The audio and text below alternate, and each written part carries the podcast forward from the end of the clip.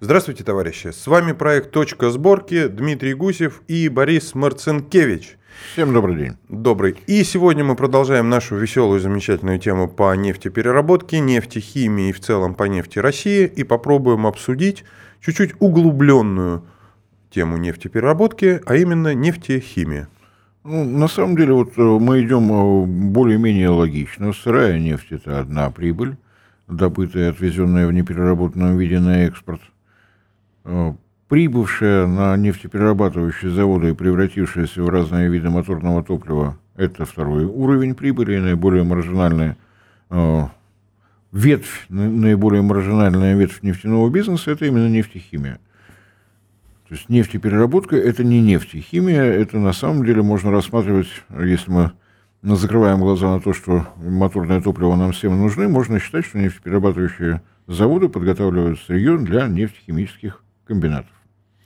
Да, да, да. И по сути дела, все топлива, которые мы благополучно сжигаем в двигателях наших автомобилей, так или иначе, с помощью различных процессов могут превращаться в ценное нефтехимическое сырье, а точнее в продукты, которыми мы окружены. И вот если так вот по студии, наверное, оглядеться, за исключением кирпичей, большая часть всего остального, что выглядит как металл, как дерево, как ткань, как хлопок, э, оно является продуктом нефтехимии, вплоть до того, что мы помним по истории Великой Отечественной войны, даже сахар, который был сахарином, это был продукт из нефти. И, по сути дела, уж раз мы можем из нее все производить, то, наверное, нужно и задумываться о том, что а не стоит ли нам на самом деле переходить в части моторных топлив на другие источники, а все сырье, которого хоть все и говорят, что его много и цена его будет падать, но оно все-таки ограничено. А, динозавры у нас в таком количестве не появились, чтобы превратиться в нефть. А, поэтому, наверное, нужно все-таки обращать сейчас внимание на нефтехимию как основу, как базис, а, как точку сборки нашей страны с точки зрения того, что если мы будем производить больше нефтехимической продукции, мы, во-первых, частично импортозаместимся от многих сырьевых ресурсов, которые мы в принципе должны импортировать, потому что климатические условия не позволяют нам их выра- э, создавать, выращивать, да, а в целом э, и создать те продукты, которые можно транспортировать куда угодно, хоть в Африку, потому что их стоимость изначально по отношению к транспортировке настолько велика, что все равно хоть почтой России отправляй, все равно будет выгодно. И под девизом «давайте прекратим пластмассовые, покупать пластмассовые ведра в Китае», давайте разбираться, что происходит на нефтехимических заводах. Наверное, придется коснуться, хотим мы того или нет, э, тех самых попутных нефтяных газов, которые при переработке появляются первыми. Но это, наверное, какая-то отдельная тема для передачи. Из попутных нефтяных газов многое можно сделать. Давайте, наверное, скажем, что каких-то отдельных попутных газов их нет – то есть, когда вот э, называют там, есть попутные газы, да, там есть природный газ, есть метан, просто понять, что мы говорим об одном и том же. Это все э, они же, которые мы в прошлом выпуске э, говорили, сжиженные углеводородные газы. Попутный нефтяной газ, или по-русски, это по-русски сказать, кстати, по ГОСТам это правильно, широкая фракция легких углеводородов, или ШФЛУ. То есть все, что кроме метана и этана, от пропана и до бесконечности это все газы. Так, стоп. Наверное, сейчас нас уже не все поняли. На самом деле, то, что мы называем природным газом, это всегда смесь, это некая ассорти. А, проще всего, наверное, по тяжести. Самый легкий из углеводородных газов – это метан. Самая простая формула, самая короткая молекула, называйте как угодно – дальше братья-химики придумывали нам много самых разных названий, от которых иногда язык в узел заворачивается. Чуть более тяжелая фракция – это этан. Дальше у нас идет э, пропан. То есть чуть бутан, пропан. Пропан-бутан. Бутан. Гексан и далее, далее, далее. Гексан, гексан и все по списку. Он э, в любом случае, э, эти газы есть внутри нефти. Причем э, бороться с попутным нефтяным газом или придумывать, что с ним делать, приходится сразу на месторождение. Да, нефть это у нас э, жидкость. Ну, самый простой пример, вот бутылка шампанского, пока она закрыта, это тоже жидкость, никакого газа в ней не наблюдается. Но как только вы снимаете пробку, то есть давление внутри оказывается меньше, чем снаружи, мы видим пузырьки газа. Там, кстати, углекислый газ тоже, который... Вот э, приблизительно то же самое происходит с нефтью. Пока она спокойно покоится в недрах матушки Земли, газа вроде бы нет, но как только появляется скважина, то есть область с низким давлением, вот он газ. Но там шапка-то все равно есть, как правило. Ну, газовая. Да, вот даже в том случае, если ее вроде бы как и нет, при вскрытии пласта мы все равно получим э, попутный нефтяной газ. С ним можно обращаться по-разному. Если его достаточно много, можно придумывать, как его использовать. Отдельные газопроводы идут от нефтяных месторождений, как ни странно. Если его мало, э, все, можно вычислить на калькуляторе знаменитые факелы над нефтяными месторождениями, тот самый попутный нефть, э, нефтяной газ, которого настолько мало, что что-то придумывать с ним не хочется, он просто мешается, его просто зажигают. Нас за это бьют, нас за это штрафуют. Э. Ну, мы, на самом деле, достаточно большая программа все-таки по гашению факелов уже давно ведется в России. И замещение его идет два типа. Либо ставят электростанции на попутном газе, да, потому что в любом случае для добычи нефти так или иначе нужно электричество. Потому что качать нефть сама... Нет, конечно, все видели фонтанирующие скважины, это, конечно, счастье и замечательно, но все-таки ее оттуда надо вытягивать, а иногда даже в скважину нужно что-то закачивать, чтобы заставить да, выйти. Заставить выйти. Поэтому То самое есть... простое, вот, кстати, вот не совсем нефтехимическое, но правильное, да, по сути, это электростанция на попутных газах, которая дает электричество, то есть это производство тепло, энергии. потому что у нас обычно месторождение нефти не совсем на юге. И э, я это к тому, что э, очень часто натыкаюсь в интернете на тексты от всевозможных э, поклонников либеральной экономики, которые объясняют, что э, добывать нефть и газ, ну, что-то такого, с размаху всадил трубу в землю, а из нее как поперло. Нет, не поперло, ребята. Все далеко не так просто, все куда как сложнее, и это большой серьезный труд, требующий и умственных э, усилий очень больших, и требующих людей, которые способны работать вот в очень непростых условиях. Но ну, многие наши либералы уехали в Европу, я думаю, они сейчас могут спокойно там всадить трубу в землю и добывать и, нефть. И ждать, да. Мне, кстати, недавно подсказали, как э, решить проблему э, с энергетическим кризисом в той же Германии. Вот э, один из живущих там наших русскоязычных приятелей наслушался в магазине, надо просто больше розеток в доме сделать, и все, все проблемы решатся. Потому что когда электричество же откуда берется? Из розетки. Если у тебя много розеток, у тебя много электричества. Все проблемы решены. А вот в розетке оно как появляется? Это... Слушай, не усложняй жизнь. Нормально сидели, ты тут э, начинаешь. Вот есть розетка, будет электричество. Все. То же самое приблизительно в головах у очень многих. Э, была бы труба, нефть найдется. Не найдется. Попутный нефтяной газ, даже если его на месторождении постарались по максимуму забрать э, из э, нефти, при переработке он все равно появляется. И если его достаточное количество, то это тоже продукт для дальнейшей э, химической переработки. Но я думаю, что про переработку газа все-таки надо отдельно. Но переработка газа это, это у, мы, конечно, это все будем делить, да, но на, на самом деле это плюс-минус, а, опять же, да, мы говорим про углеводороды, да, мы говорили, что углеводороды это, в принципе, а, плюс-минус разные вещества, да, но из каждого вещества более сложного можно сделать простые, да.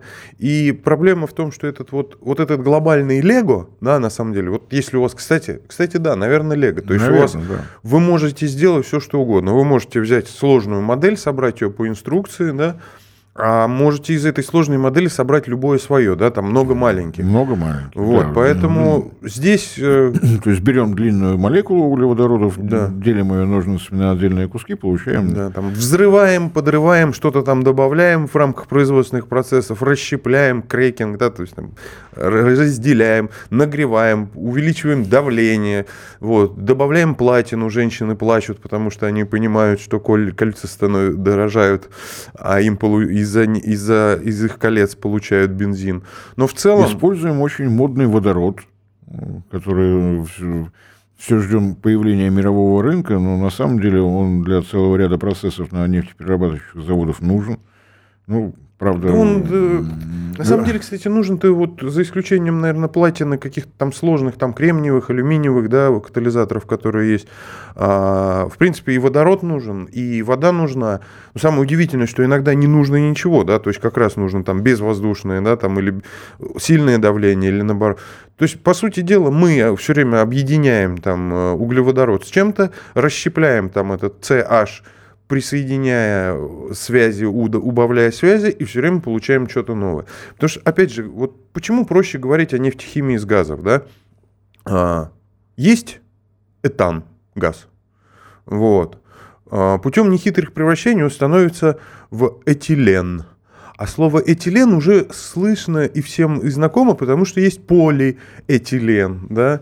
И, по сути дела, вот а, каждое любое вещество, да, пропилен, да, там, что бы то ни было. Ну, начинается с смолы, и... смолы, да. А, в итоге, то есть, по сути дела, из нефти мы делаем а, на выходе это ткани, в первую очередь, да, это различные смолы, что даже для там той продукции, которая является якобы зеленой, допустим, условной там зеленая мебель из Икеи, да, которая благополучно закрылась, чтобы фанера Зеленые склеить, автомобили. Все да, зеленые автомобили, чтобы склеить э, березу, да, нужны смолы. Чтобы произвести там большую частью, да даже те же лекарства. То есть на сегодня нефтехимия является, я не знаю, можно ли так сказать, но по сути дела а, базисом для всей современной цивилизации. В общем-то, да. И э, тут вот э, что получается, где э, слишком хорошо, это уже нехорошо. Э, ассортимент товаров, которые можно произвести на основании нефти, настолько велик, что для тех, кто занимается нефтехимическим бизнесом, всегда встает вопрос, чем я буду заниматься. Вложения таковы, что ну, они не окупятся за один, за два года, то есть надо заранее просчитать, что я буду производить вот э, это, и следующие пять лет оно на рынке будет востребовано, и мои инвестиции вернутся. А вот у вас оговорочка про пять лет, то есть все-таки нужен пятилетний план, а лучше 50-летний? Да вот э, студия навевает, никуда от этого не денешься. То есть это действительно те э, вещи, э, которые планируют даже частные производители, и когда нам говорят, что плановая экономика невозможна, нам врут. Я не очень политкорректен. Я думаю, что нет, я думаю, что это однозначно врут, потому что даже если мы возьмем самые либеральные учебники по экономике, да, то слово план и планирование существует везде. В рамках маленькой компании, в рамках глобальной компании, корпорации, в рамках государства без плана нельзя.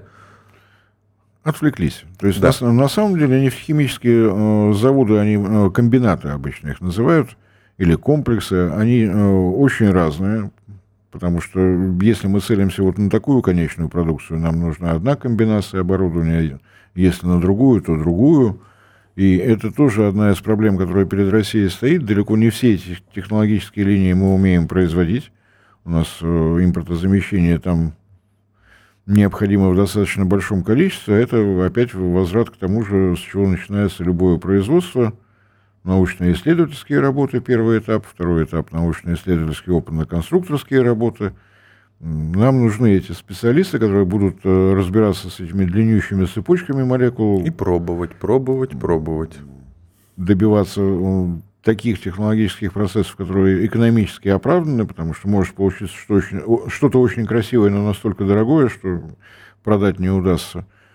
А, ну и еще одна, по-моему, тоже достаточно логичная вещь, то, что нефтехимические комбинаты стараются делать э, географически поближе к нефтеперерабатывающим заводам, чтобы не э, тратить э, лишние деньги на логистику.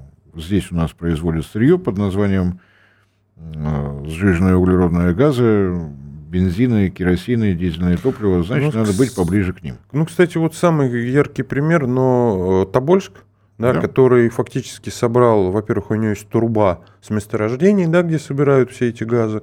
То есть Сургут-Тобольск это ШФЛУ провод. Да, э, то есть, по сути дела, в принципе, чем ближе, чем ближе он будет к месторождениям, то есть тут, тут же нужен четкий расчет. Да, у месторождения есть четкий определенный срок эксплуатации. Да. Соответственно, если ставить комбинат на 50 лет, значит, мы должны понимать, что в окружении этого комбината на 50 лет будет нефти и газа, а, чтобы он мог э, производить это все. Ну, и опять же таки, да, там есть замечательные такие разные процессы нефтехимические, как мы уже говорили в прошлый раз, типа а, точнее не типа, а пиролиз. Да, когда вы... Нагрев без воздуха. Да, нагрев без воздуха. Когда, возвращаясь к нашим замечательным, э, мы, надеюсь, там с Тамарой Ливановной все-таки поговорим, да, рано или поздно. А, а я достаточно давно задумался вопросом, ну, условно говоря, мы все знаем, что бензин, бензиновая фракция, как а, она же нафта, да, как замена сжиженным газом в нефтехимическом э, производстве, она идет нормально. Да? Мазут, понятно, можно расщепить до упора, э, остатки там будут сухие. Что делать с дизелем? Оказалось, что пиролиз э, с добавлением воды, опять же, да, там вода, водород, то есть, в принципе, не очень сложно, за исключением платины, наверное, все просто и сложно, превращает дизель 70% газов и бензина, ну и топливный остаток. То есть вы в любом случае, даже дизельное топливо, а, хотя я, наверное, ну, может быть, там коллеги есть, которые хорошо это знают. Я перекопал очень много литературы, пока я об этом нашел то, э, информацию. То есть мы даже дизель можем превратить в ценное нефтехимическое сырье. По уму мы можем, в принципе, наверное, ездить на газе или на электричестве все-таки а все остальное ну, перерабатывать. Для России разумно, конечно, использование газа, потому что электричество далеко не, не везде удобно. Прямо скажем, особенно на северах, как там будут э, себя чувствовать все эти замечательные аккумуляторные батареи при минус 50, сказать сложно. А то, что природный газ в том или ином виде пригоден при любой температуре. Но газ тоже ценное нефтехимическое сырье. Это газохимическое сырье. Мы с тобой сегодня о нефтехимии. Продукция нефтехимии, ну, действительно, можно перечислять бесконечно. Это всевозможные пластмассы, это всевозможные пленки, а, масса нити, красок, э, крас... тканей, нити и так далее, и так далее, и так далее. И э, действительно, э, ну, если говорить о каком-то, ну, можно мечтать о сферическом коне в вакууме. Действительно, было бы здорово, если бы со всеми, рядом со всеми работающими в России нефтеперерабатывающими заводами появлялись нефтехимические комплексы. Тогда конечный, во-первых, ассортимент выпускаемой продукции был бы более широк, маржинальность была бы другая, причем вне зависимости от того, работаем мы на внутренний рынок или на внешний. Что касается а, нефтепереработки, здесь тоже есть несколько ее этапов. Если мы занимаемся производством каких-то пластмасс, то с чего начинать? Выпускаем просто полипропиленовую крошку, это одно. Если мы доходим до того, что производим из, из нее, ну, я не знаю, что, что у нас поблизости. Да, вон, начиная, вон часы есть, стрелки, вот, вот. Э, это уже конечная продукция, вот. она не может быть крупнотоннажной. Вот здесь тоже надо комбинировать. И здесь проходит разделение крупнотоннажная нефтегазохимия, среднетоннажная нефтегазохимия и ну, я не знаю, как ее назвать, розничный. Мелкотоннажная. Мел, мелкотоннажная, мелкотоннажная, да. Малотоннажная. Малотоннажная, да, малотоннажная. И здесь тоже масса вопросов. А что выгоднее? Прямо на месте, вот, допустим, в Тобольске производить сразу готовые пластмассы, ну, трубы производить, казалось бы, для водопровода, ну, вопрос, для водопроводов тут уже вопрос логистики, что но дальше, возник, но дальше возникает вопрос, что дешевле перевести, трубы или все-таки полиэтиленовую кружку в мешках. Здесь масса вопросов, и на мой взгляд, это еще одна причина моего сожаления о том, что у нас э, в 1991 году исчезло Министерство нефтегазовой э, промышленности, именно промышленности. Отдельно было Министерство нефти, отдельно было Министерство газа. А Еще не... был Миннефтегазстрой. Э, это строительство. Вот, было министерство, которое отвечало за размещение всего, что связано с нефтегазопереработкой. Сейчас его нет, сейчас это отдано на откуп эффективному частному собственнику, поэтому э, в ближайшем магазине вы можете купить замечательные одноразовые вилки, ложки, произведенные все там же, во Вьетнаме, в Китае и Бог Но это уже не экологично. Э, я не о том, что в результате отсутствия централизованного вот этого размещения... Планирования. Планирования, прежде всего, мы вынуждены импортировать то, что явным образом можем производить э, сами совершенно спокойно. Мы вынуждены тратиться сначала сырье отправляя куда-то, а потом еще раз тратиться, чтобы продукцию привозя себе. Да, и тут пошлины, пош... просто даже администрирование всех этих налогов, это ну, нелогично. Тем более все-таки, да, там мы ну, не самое маленькое государство, да, 150 миллионов – это достаточный рынок, да, по крайней мере, если каждый человек э, хоть раз в год э, купит э, там, пластиковый стакан или пластиковую ложку, да, это уже 150 миллионов штук, наверное, все-таки нормальное количество для завода. Вот такая проблема возникла. Как ее собираются решать, я не очень понимаю, но очень надеюсь на то, что у нас будет с кем это обсудить. Алгоритмы решения на самом деле есть. Э, здесь не, самое интересное, что для производства конечной продукции не требуются какие-то сверхтехнологии. Это то, что мы совершенно спокойно осваивали в советские времена. Лежат на полочке все эти описания наших технологических процессов, мы их можем восстановить. У нас, как ни странно, нет желания, потому что Сначала надо построить, потом надо, для этого нужно найти где-то деньги, ну и так далее, и так далее. Тут же еще тоже вопрос не один, да, то есть мы-то говорим о простых продуктах, да, которые можно сделать с пресс-формой, да, там а, ложки, да, там трубы, но есть, допустим, сложный продукт, как телефон, да, там, условно говоря, или телевизор. То есть корпус-то мы сделаем, но там возникает еще вопрос к микроэлектронике, да, который не совсем касается нефтехимии. То есть, если будет внутренняя содержательная составляющая, конечно, мы можем делать и телефоны, и все. И нефтехимия готова это обеспечить. И понятное дело, что э, вклад нефтехимии, там, условно говоря, в телефон, э, ну, это гораздо более проще. Там тот же телефон продается, им все равно, сколько будет стоить этот пластик, потому что они продают э, пластик как оболочку для своей э, начинки. Поэтому здесь, здесь нужно все. Здесь mm. одни не справимся. Здесь нужно многое, и проблема вот межведомственных согласований, отсутствие того самого частного бизнеса, который должен был бы занять все ниши, мне кажется, что это э, все-таки вопрос требующий решения, может быть, э, вернуться к тому, э, от чего отказались в 1991 году. Напомню, что до 1991 года все советские министерства были хозяйствующими субъектами. Если это Министерство нефтегазовой переработки, то заводы принадлежат ему, управляются им, и они могут действительно, могли выстраивать планы пятилетние, даже десятилетние и пятнадцатилетние. Сейчас такого не получается, потому что, ну, Ушел, нет, ну, ушел соглаш... в философию. С, нет, ну, ну это не то, что философия, это на самом деле, значит, мы же говорим о нефтехимии не в части того, что это вот хоп и полетели, да, то есть это сложный производственный процесс, который нужно проектировать, опробовать, построить, это не год, да, это может быть и 3, и 5 лет, да, и по большому счету ситуация ведь в каждой отрасли, не только в нефтехимии, да, ровно счетом такая же, да, и говорить о том, что ну, мы же смогли сделать, там то же самое Министерство энергетики смогло заключить соглашение с нефтяными компаниями, да, и вот перевод на евро 5, евро, сейчас появившийся евро 6, они смогли сделать. Они предложили инвестиции взамен на то, что люди вкладывают свои... они предложили льготы взамен на то, что люди вкладывают деньги в завод. И завод, и глубина переработки увеличилась, да.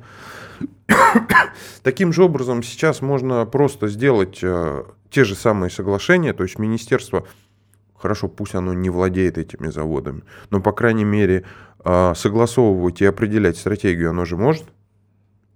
Казалось бы. Но э, на самом деле это, опять же, вопрос, а с каким министерством э, нужно об этом разговаривать? Если говорить о Министерстве энергетики, у него полномочия в 90-е годы были урезаны настолько, что для наших нефтегазовых компаний это скорее совещательный орган который может дать свои рекомендации, с которыми я, как частный владелец нефтеперерабатывающего завода, могу согласиться, а могу и нет.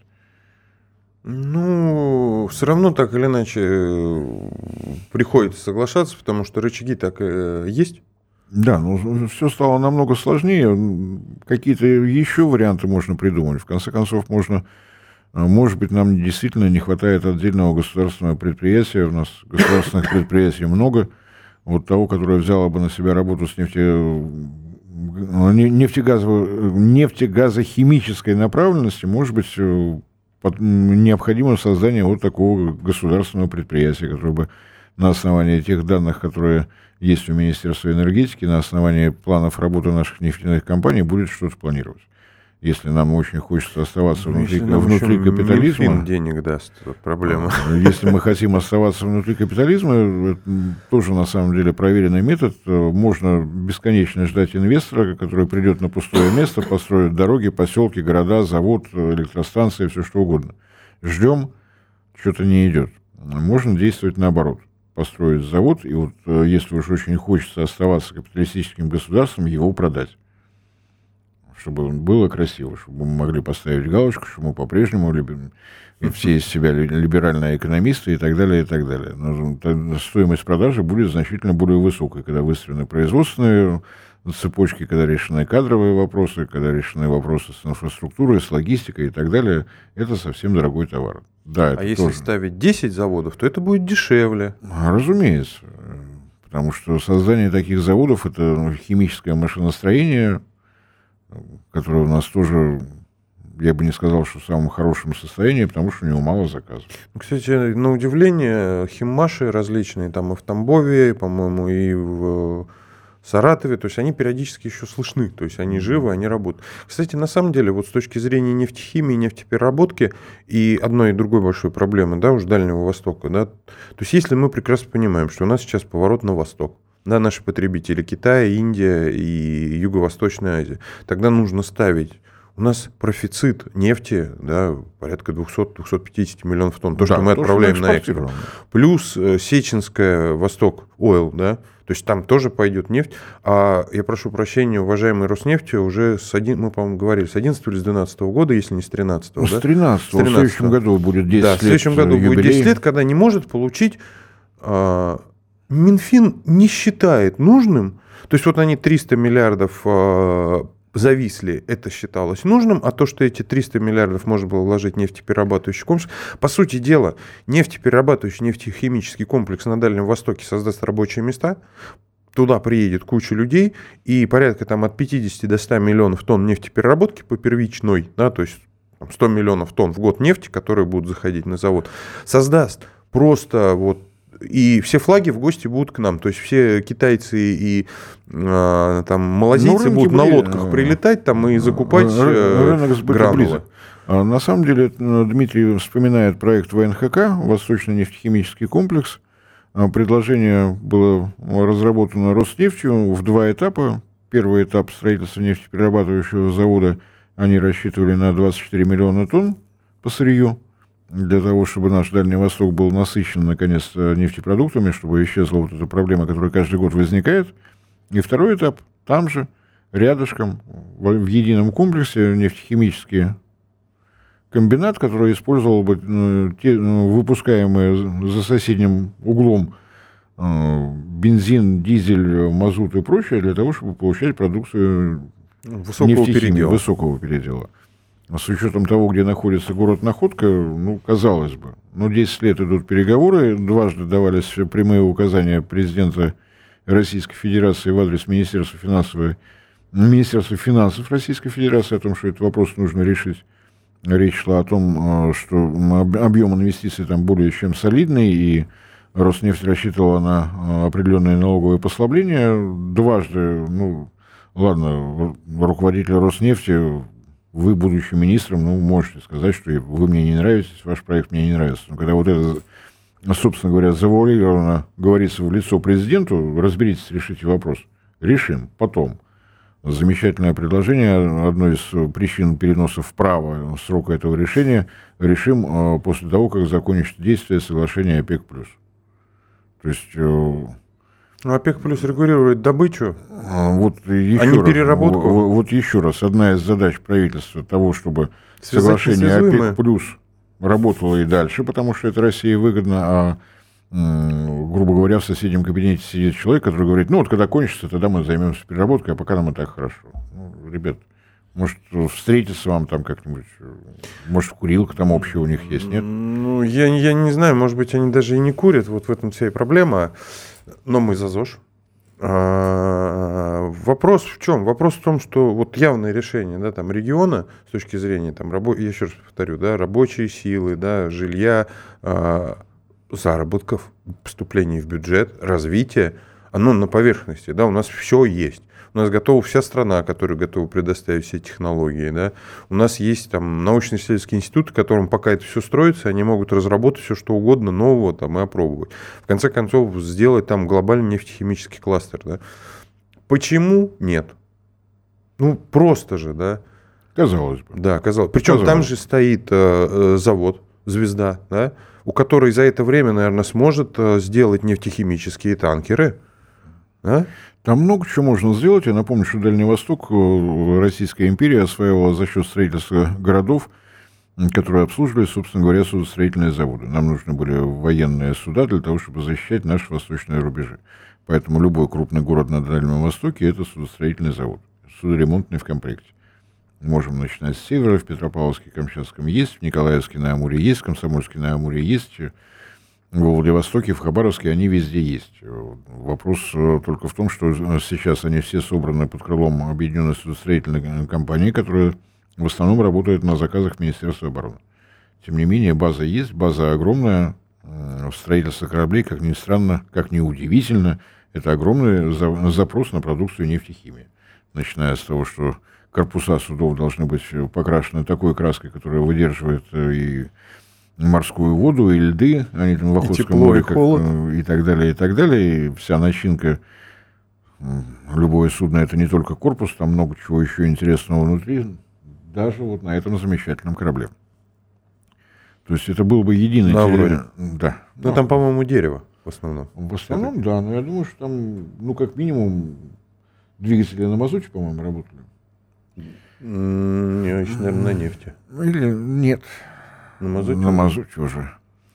А, не суть. То есть это а, мы могли бы воссоздать единый территориально-производственный комплекс э, судостроительный, нефтехимический, газохимический.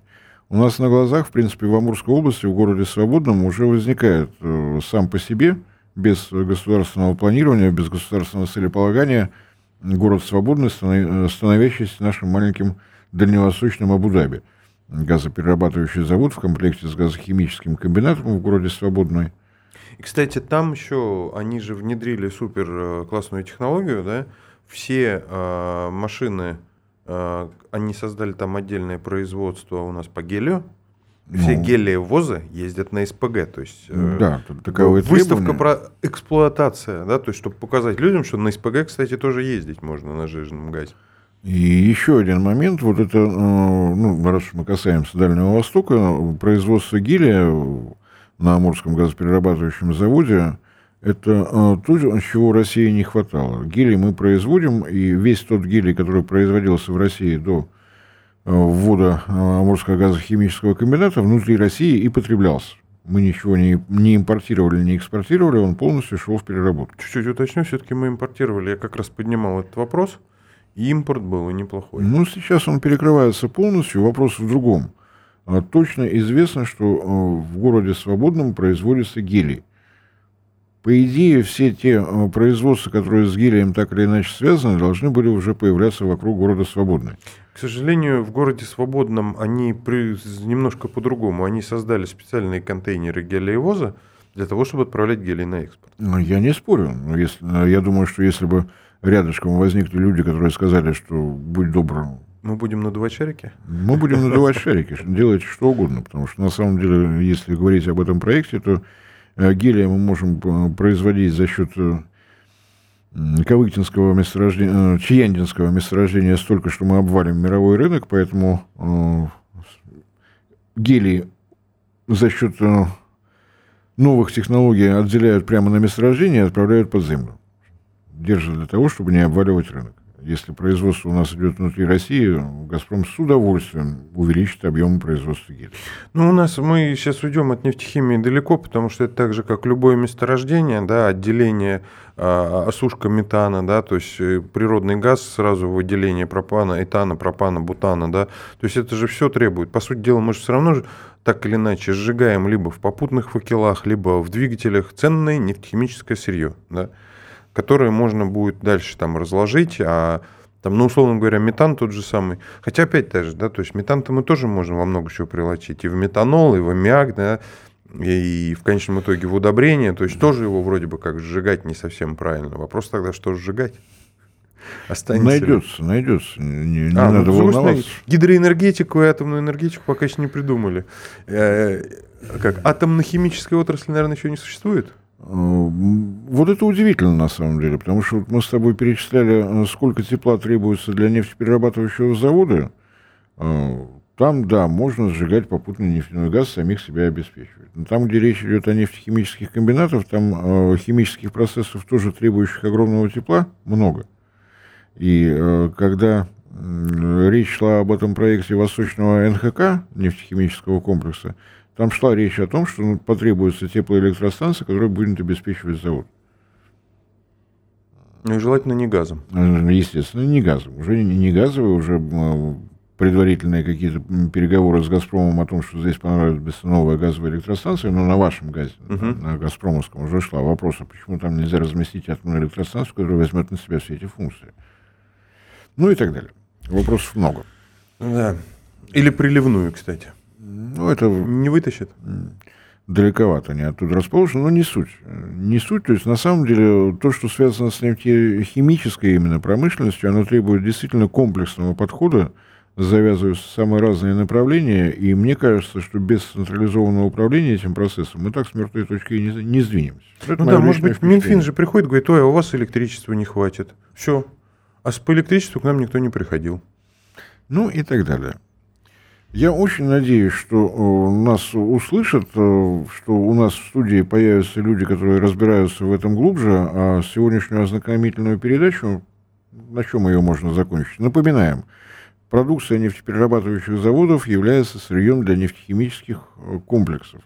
Продукция нефтехимических комплексов стоит значительно дороже, чем моторные Топливо. Моторное топливо, неважно какого качества. В том случае, если нефтеперерабатывающие заводы работают в комплекте с нефтехимическими комплексами, мы получаем максимальный выход э, любой продукции для любых э, потенциальных потребителей. И нам все равно, куда их возить. Внутри ли России, На восток, на запад, на юг или на Марс. Будем надеяться, что нас услышат, потому что строительство таких комплексов – это действительно межведомственная проблема. И я очень сильно подозреваю, что без э, централизованного управления создание таких комплексов маловероятно, что нам показывает печальный опыт э, Восточного нефтехимического комплекса. Нет э, общего соглашения между ведомствами наших, нашего замечательного, прекрасного, великолепного правительства. Все же знают, что я ни- никогда не критикую наше правительство, оно прекрасно. Но Мы отсутствие... пытаемся давать советы. Не более того, мы видим какие-то алгоритмы, которые могут позволить нам выбраться из того тупика, в котором мы оказались в результате того, что европейский рынок для наших энергетических ресурсов наказал долго жить.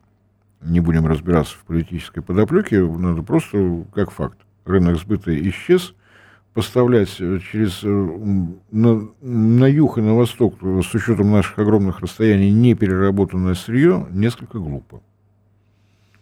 И невыгодно. Спасибо огромное. С вами были Борис Марцинкевич, Дмитрий Гусев. Подписывайтесь на наши телеграм-каналы. Это была «Точка сборки». До свидания, товарищи. Не забывайте делать репосты наших выпусков в ваших социальных сетях. Всем всего доброго. Увидимся.